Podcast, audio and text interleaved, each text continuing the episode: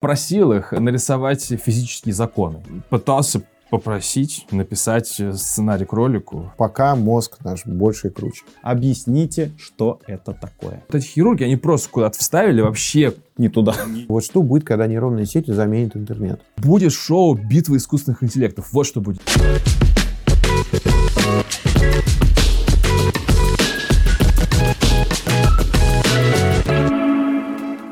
Всем привет! Вы на канале Жиза, меня зовут Саша Шканов, я автор и ведущий э, этого канала и формата 10 глупых вопросов, которые вы здесь смотрите. А это э, наш новый формат, который называется и и что будет дальше. Здесь мы говорим про искусственный интеллект, про нейросети, обсуждаем новости с нашими гостями, экспертами и моими глупыми вопросами про нейросети. Они продолжаются, куча новостей, каждый день выходит все больше и больше новостей. Мы пытаемся в них разобраться вместе с гостями, экспертами, вместе с вами, понять, э, бояться нам, что будет дальше, или не бояться нам, что будет дальше, как вообще э, читать эти новости, как на них реагировать и, самое главное, в них разбираться. За экспертизу, за техническую составляющую вопроса и наших вопросов э, отвечает, как всегда, директор по развитию технологий искусственного интеллекта университета Яндекса Саша Крайнов. Привет. И у нас такое впервые, но тоже за техническую сторону вопроса отвечает физик, создатель YouTube-канала «Физика от Побединского» Дим Побединский. Привет. Всем привет. Всем здравствуйте. здравствуйте. Дима уже был на нашем канале. Кто не смотрел выпуск, вот здесь подсказочка. Э, Посмотрели еще раз зашли или впервые посмотрели. Вот тут выпуск с Димой. А, Дим, сразу первый вопрос. Ага. Э, Сразу поймем, насколько тебе эта тема близка. Как глубоко ты в нее погружен? Часто ли мониторишь новости О, про искусственный интеллект? Ну, Что последнее попадалось из новостей на глаза про нейросети? Уф, так, а что такое нейросети? А это вот прямо сейчас через минуту Саша еще раз нам объяснит. А, Да, на самом деле, оно так уже часто попадается, что это каким-то фоном проходит. А, Поэтому что-то такое глобальное, это вот э, чат GPT, Midjourney, их обновление, и вот э, что-то вот такое мне вертится в голове. А э, в своем творчестве и работе использовал? А, Использую, я заставлял их рисовать заставки. Заставлял. Ну, м, пока позволяют они это делать. Я их заставляю. Ну, я как-то так особо не церемонюсь. Ну, хотя нет, там, привет, там, пишу. Здороваешься. Ну да, да, да, когда вот с текстовым чатом. Вот. А, собственно, заставки просил э, нарисовать к выпускам. Пытался, кстати, заставить их нарисовать. Чтоб заставить. Нормально, заставляй. Да, да, просил их нарисовать физические законы. Типа, сила действия равна силе противодействия. Как она бы выглядела? Как она выглядела в художественном представлении, потому что же там обучается вот, Midjourney по... Почему она обучается, не знаю, но там типа художественные какие-то штуки. А, и в текстовом я о, в, пытался попросить написать э, сценарий к ролику. И? Вот. И я всегда просил, напиши, пожалуйста, на 20 минут ролик. Она, она- она пишет на минут 5 вообще, просто короткий, как будто я сторис снимаю какие-то, я не знаю. И просят в конце, говори помедленнее. Ну, не знаю, да, типа такого. А потом я понял, что нужно в диалоге это делать. Нужно просто общаться, типа что-то задавать, спрашивать как-то и раскручивать потихонечку разговор. И вот это уже прикольно получается. Э, Человеческий мозг, э, насколько я недавно узнал, а возможно вы этот выпуск скоро увидите, э, с нейрофизиологом я пообщался, она сказала, что человеческий мозг содержит около 86 миллиардов нейронов. Не знаю, зачем вам эта информация, но э, с нейросетью это как-то связано, у нее больше 86 миллиардов нейронов. Мы там считаем скорее не по нейронам, а по параметрам. Нейронная сеть считается. И скажем так, что вот по количеству параметров, то есть каких-то величин, которые там зависят, вот в нейрон приходит сигнал человеческий, он может пойти разными путями. По количеству параметров сейчас самые такие, самые большие работающие нейронные сети, это где-то там 1 600, 1 500 от мозга человека э, по количеству параметров. То есть человек пока мозг наш больше и круче. К новостям? К новостям. Давай. К новостям. И бумажки вот так должен был сложить. Э, Первая новость. Университет Гонконга призывает как своих преподавателей, так и студентов использовать технологию генеративного искусственного интеллекта. Точка. Университет предоставляет преподавателям и студентам бесплатный доступ к различным инструментам Microsoft Azure, OpenAI, OpenAI ChatGPT, DALI и другие. В соответствии с политикой университета в области генеративного ИИ преподавателям настоятельно рекомендуется использовать ген- генеративный ИИ для оптимизации обучения студентов, например, для развития аналитического мышления, создания творческих и увлекательных занятий, а также контента, адаптированного для отдельных студентов. Тут интересно, что все университеты, ну как все, те, которые я знаю, они прям разделились на два лагеря. Одни такие говорят, давайте запретим. Нам нужно, чтобы люди думали головой, давайте запретим. А другие говорят, слушайте, это же новые технологии, они должны владеть, давайте пользоваться. Мне кажется, вообще по-хорошему, что, конечно, нужно и так, и так. Ну, в смысле, у тебя должны быть какие-то упражнения и навыки, которые ты должен делать уметь сам, и какие-то навыки уже пора, чтобы ты умел это делать с использованием нейросетей. Ну, потому что это хороший инструмент, классно для многих задач. Нужно учиться им пользоваться. Ну, это важно. И Потому что, наверное, никто... Ну, поэтому и есть, э, появляется новость о том, что многие учебные заведения, наоборот, стараются ограничить использование. И вот э, в случае Гонконга, наверное, это частный случай. Э, исключение это или скорее нет? Или первый сигнал типа к тому, что скоро во всех сферах образования, во всех странах будут это внедрять? Непонятно. Но это говорит, что это зависит от того, вот кто как, кто как для себя решит. Кто насколько там консервативен или наоборот. Да это с любым, с чем-то новым. Э, всегда так происходит, что какие-то люди боятся, какие-то люди такие, а давайте мы попробуем. И в итоге все это приходит истинно где-то посередине. Чего вот... сейчас больше, чего последнего вот э, в физике боятся люди или боялись? Э, боялись, ну, это я помню, что Большой адронный коллайдер боялись запускать, ну, потому что... Он большой. Потому что он большой, и он и коллайдер. Адронный, да. И, и вроде как там могут возникнуть какие-то микроскопические ч- квантовые Это там, шутка же была, дыры. что у физиков есть традиция раз в несколько миллиардов лет собираться и запускать адронный коллайдер.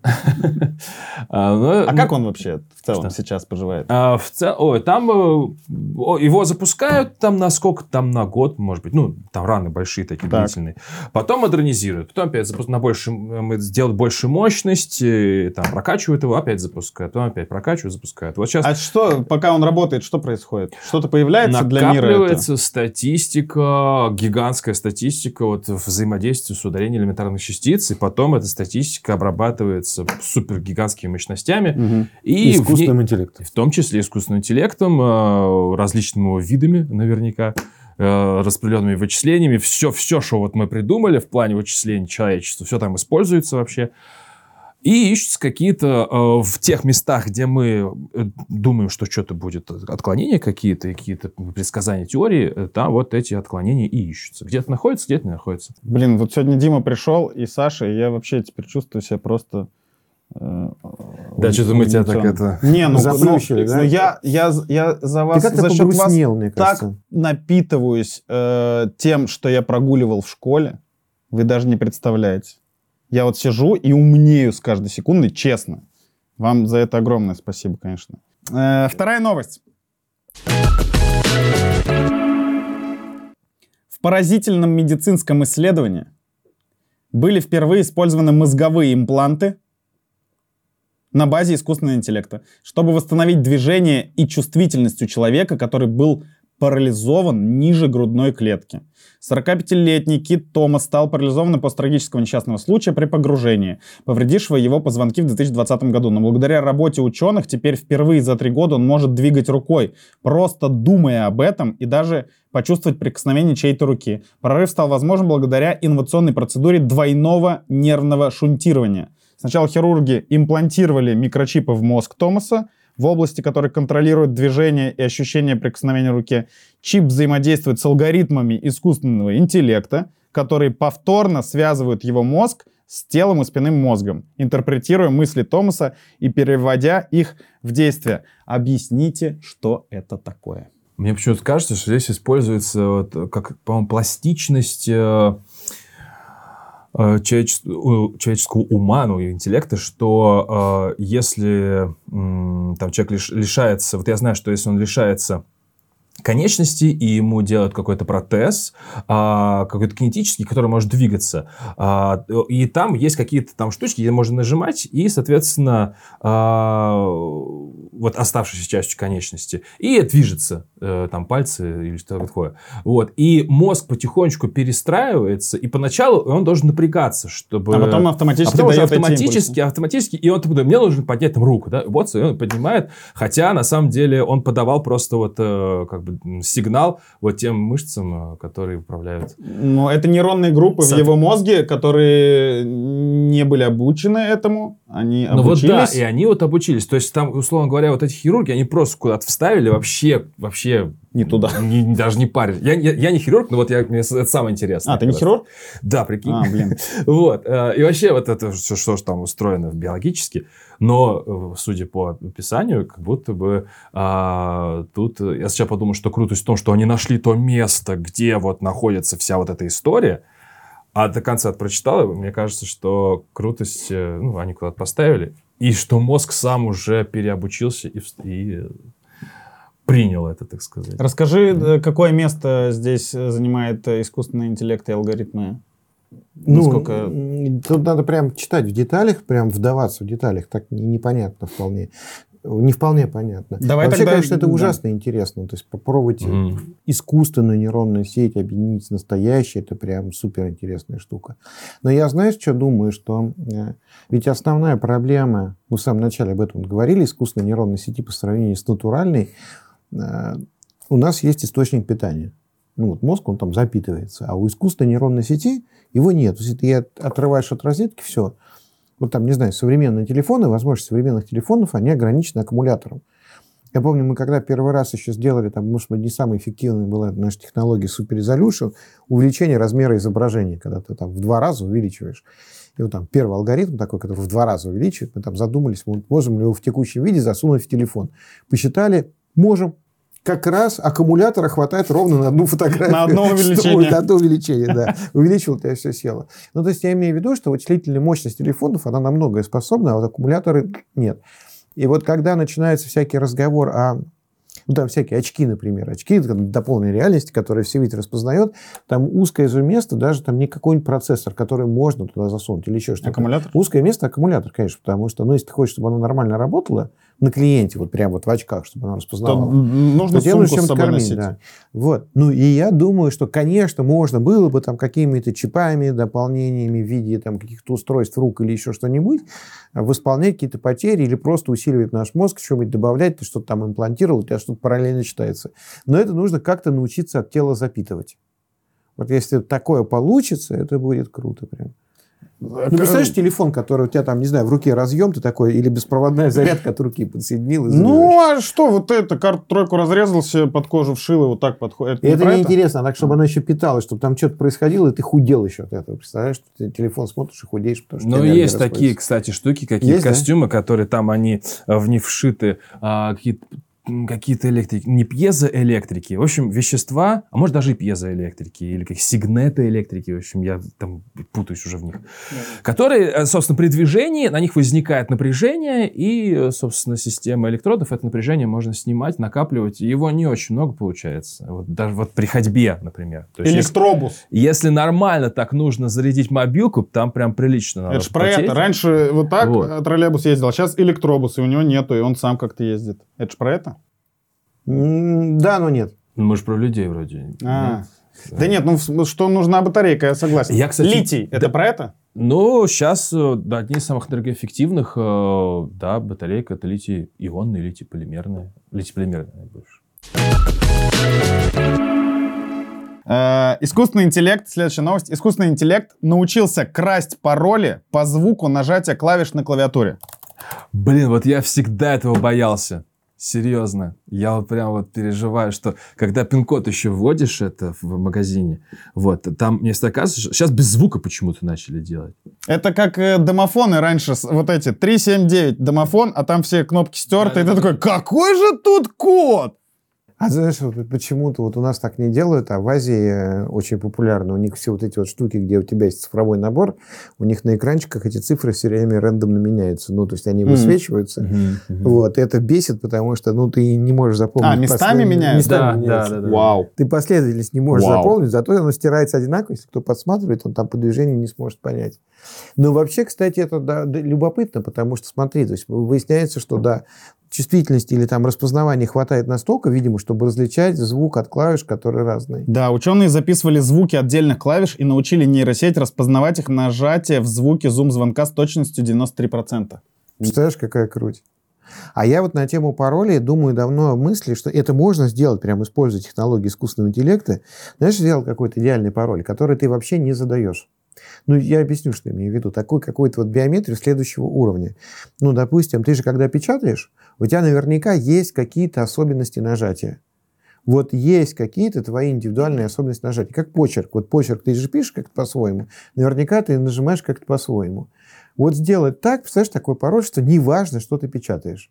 Вот вообще не важно, что ты печатаешь. Просто начинаешь печатать любое слово. И потому, как ты это делаешь, чтобы определялось, что ты это ты.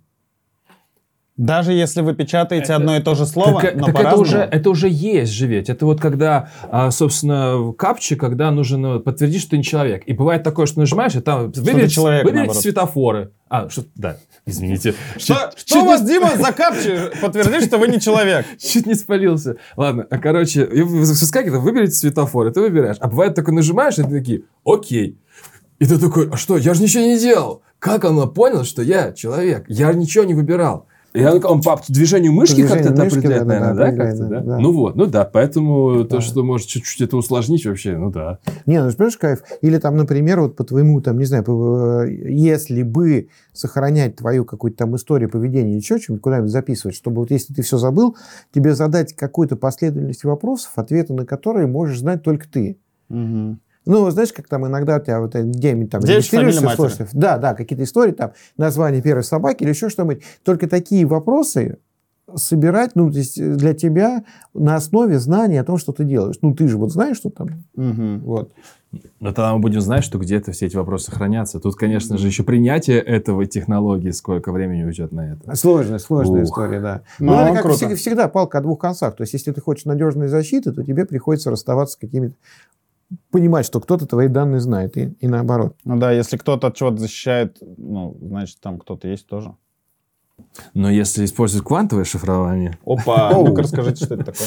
а, но сейчас все шифрование, оно Квантовое. э, обеспечивает свою надежность за счет математических методов, за счет того, что какие-то операции в одну сторону очень быстро может вычислять компьютер, а в- обратно очень медленно, там в миллиарды раз медленнее.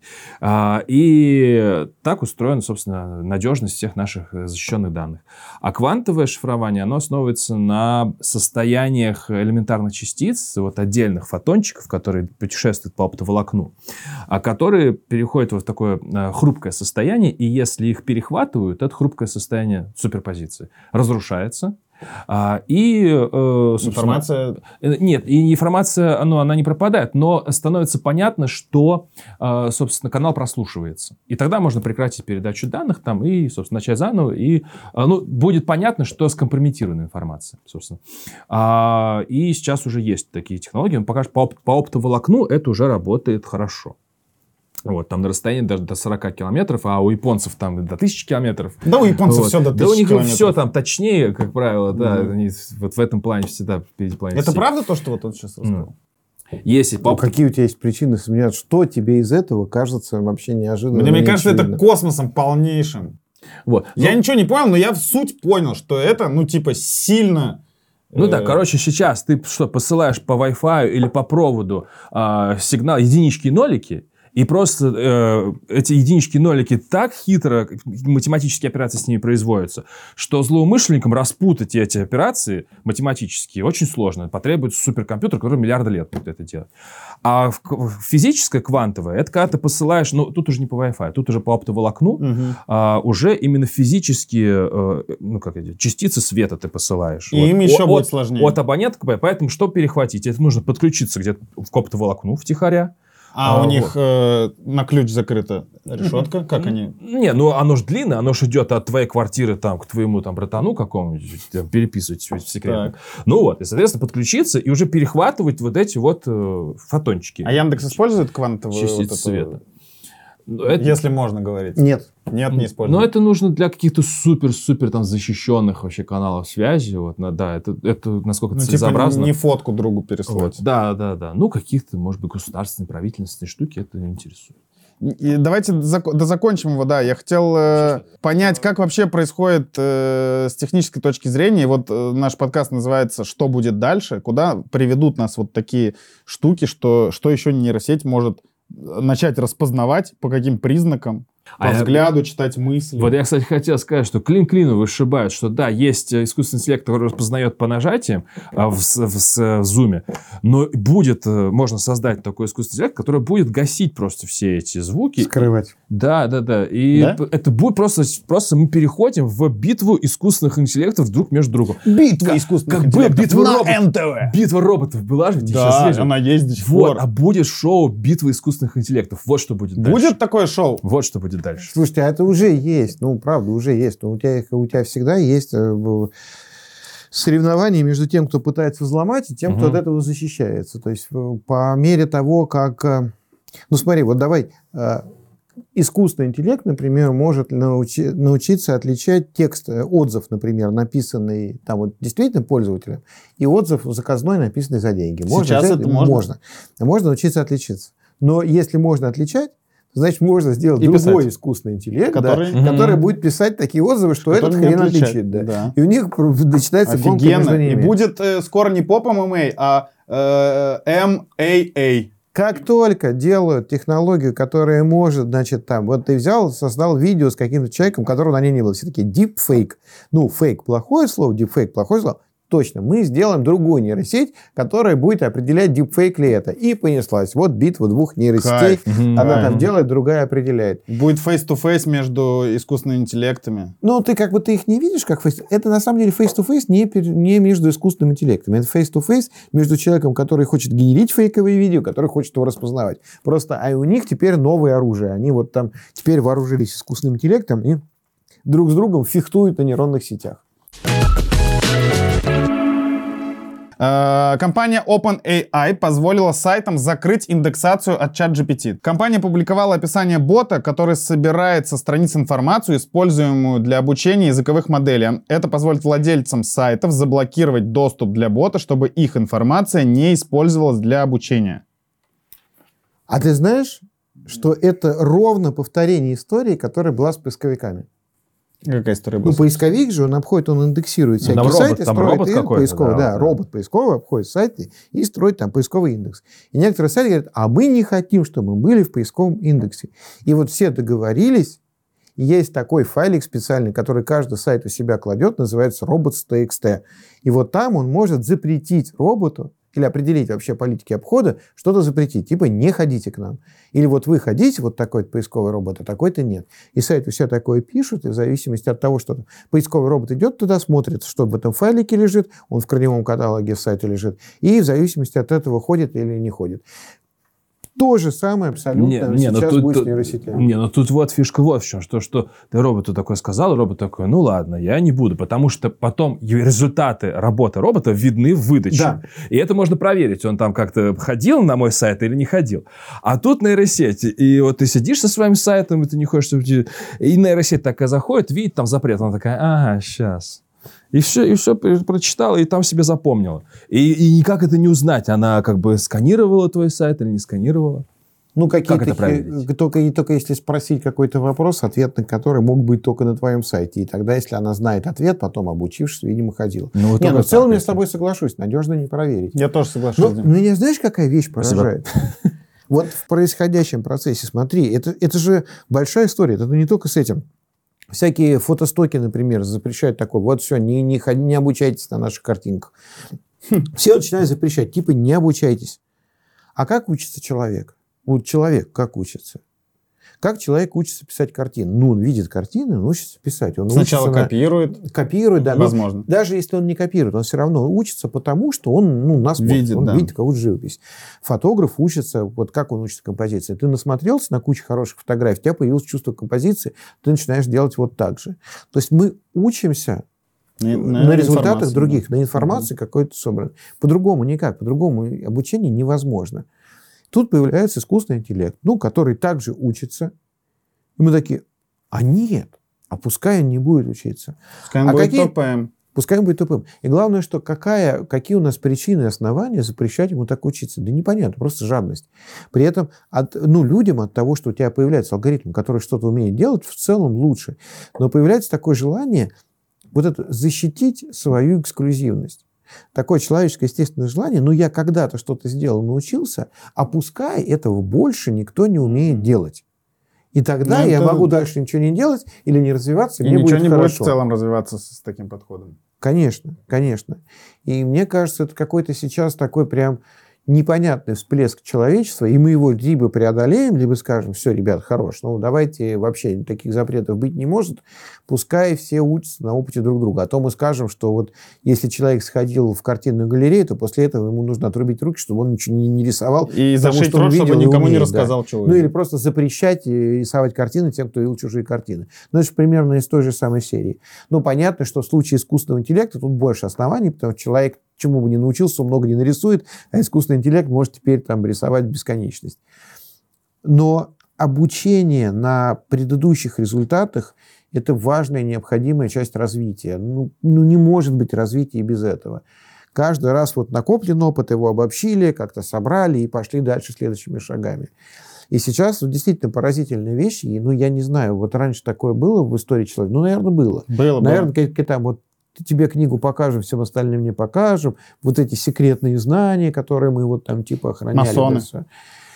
Не, ну как, э, как же ведь создали систему, допустим, патентную, а она, мне кажется, хорошо работает, э, когда препараты делают новые медицинские, что там есть какое-то эксклюзивное право там, на 5 лет, чтобы отбить э, э, Вложение на исследования. на разработки, Да. да. а потом становится общедоступным эта формула, ну, и можно э, Ну, что-то как-то к фармакологии Возможно, нет не, возможно, нужна такого какая-то, какая-то регуляторика в этом нужна. Во всей этой истории нужно э, преследовать цель выгоды людей. Ну, в целом. Вот там не отдельно взятого человека, ну, я запрещаю, все, а выгоды людей. То есть, когда-то такой интерес совпадает. Там, да, ты можешь сказать, что вот, ну, как, как вот этот пример фармакологии, где мы на 5 лет защищаем, просто чтобы было смысл инвестировать... Иначе бы э, никто не, не, не занимался не разработкой. заниматься. Конечно. Конечно. То есть люди, которые делают research и принесли пользу всему миру, они должны какую-то награду получить. Возможно, в виде эксклюзивных прав, что им делать, либо лицензионных отчислений, либо еще что-то. Окей.